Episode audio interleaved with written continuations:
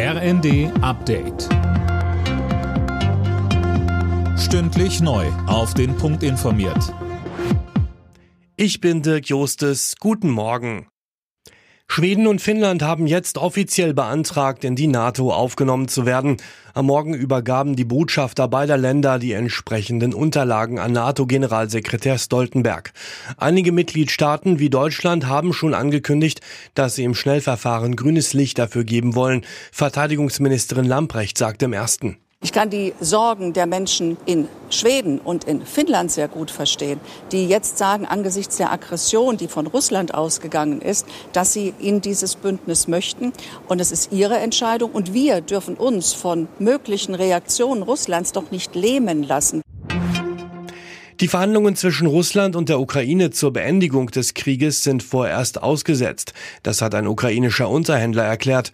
Seit dem Treffen der beiden Delegationen in Istanbul Ende März habe es keine nennenswerten Veränderungen, keine Fortschritte gegeben, sagte er.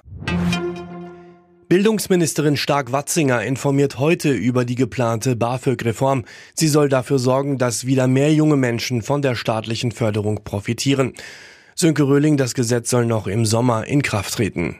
Ja, unter anderem sollen dann die Freibeträge beim Einkommen steigen, genauso wie die Fördersummen. Studentenvertreter halten beides angesichts der Inflation für überfällig. Auch die Altersgrenze für BAföG-Bezieher soll von 30 auf 35 Jahre angehoben werden. Geht es um ein Masterstudium, soll man auch mit 45 noch BAföG bekommen können. Und es soll auch leichter sein, BAföG zu beantragen. Ministerin Stark-Watzinger spricht von einem Grundstein dafür, dass das BAföG wieder mehr echte Teilhabe an bester Bildung ermöglicht. Wird NRW künftig von CDU und Grünen regiert? Beide Parteien treffen sich heute zu ersten Gesprächen über die Möglichkeiten einer gemeinsamen Regierungsbildung. An den Gesprächen sollen neben Ministerpräsident Wüst und Grünen Spitzenkandidatin Neubauer auch weitere Landespolitiker teilnehmen. In Sevilla steht heute das Finale der Fußball-Europa League an. Mit Eintracht Frankfurt ist zum ersten Mal ein deutscher Club dabei. Gegner sind die Glasgow Rangers. Los geht's um 21 Uhr. Alle Nachrichten auf rnd.de